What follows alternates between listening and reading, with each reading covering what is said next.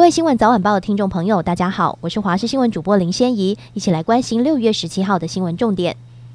今天滞留锋面移动到北部海面，台湾附近吹南至西南风，仍然有水汽影响，中南部降雨几率高，不定时有阵雨或雷雨出现，而其他地方降雨空档长，大多为多云，偶尔有短暂阵雨的天气。不过建议白天较长时间外出，还是要携带雨具备用。随着锋面远离，水汽逐渐减少，傍晚起各地降雨变得更为零星，而这波锋面的影响也告一段落。温度方面，预估各地高温可以来到三十一到三十三度左右，南部近山区温度还会再更高一些，预估台。台南及花莲局部地区会来到三十六度以上，感受偏热，外出请多补充水分。而低温各地为二十四到二十六度，感受舒适。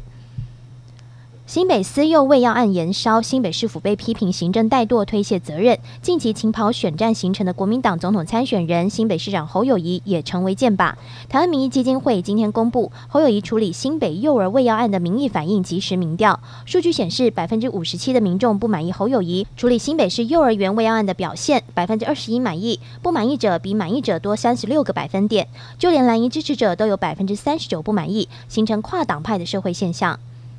数位发展部正布建高韧性通讯网络，部长唐凤表示，英国卫星服务供应商 OneWeb 渴望今年底将覆盖范围扩及全台湾。这不仅增加台湾可运用的低轨卫星选项，更有联防台湾的意味。根据目前的验证规划，除了台湾境内将有七百个测试点，国外也将有三个以上测试点，以确保未来在必要时能将影像等资讯从台湾及时传播到国外。例如乌克兰在遭遇俄罗斯全面侵略时，仍能向各国传播资讯。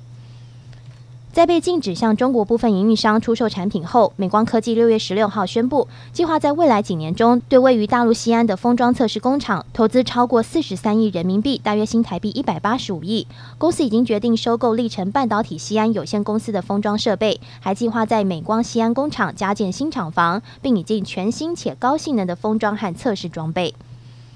美国国务卿布林肯今天指出，他即将展开中国访问行程，首要目的在于借消除误解、避免误判，以增强两国沟通。他说，激烈竞争需要持续的外交沟通，才能确保竞争不会演变成对抗或冲突。布林肯表示，这是世界对美国和中国的期望。布林肯十八、十九号将在北京举行会谈，这是美国最高阶外交官员近五年来首度访中。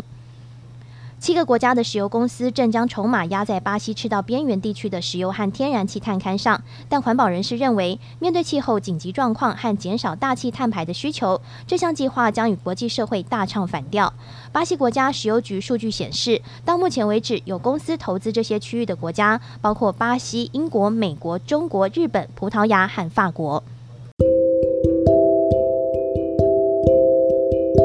以上就这一节新闻，感谢您的收听，我们再会。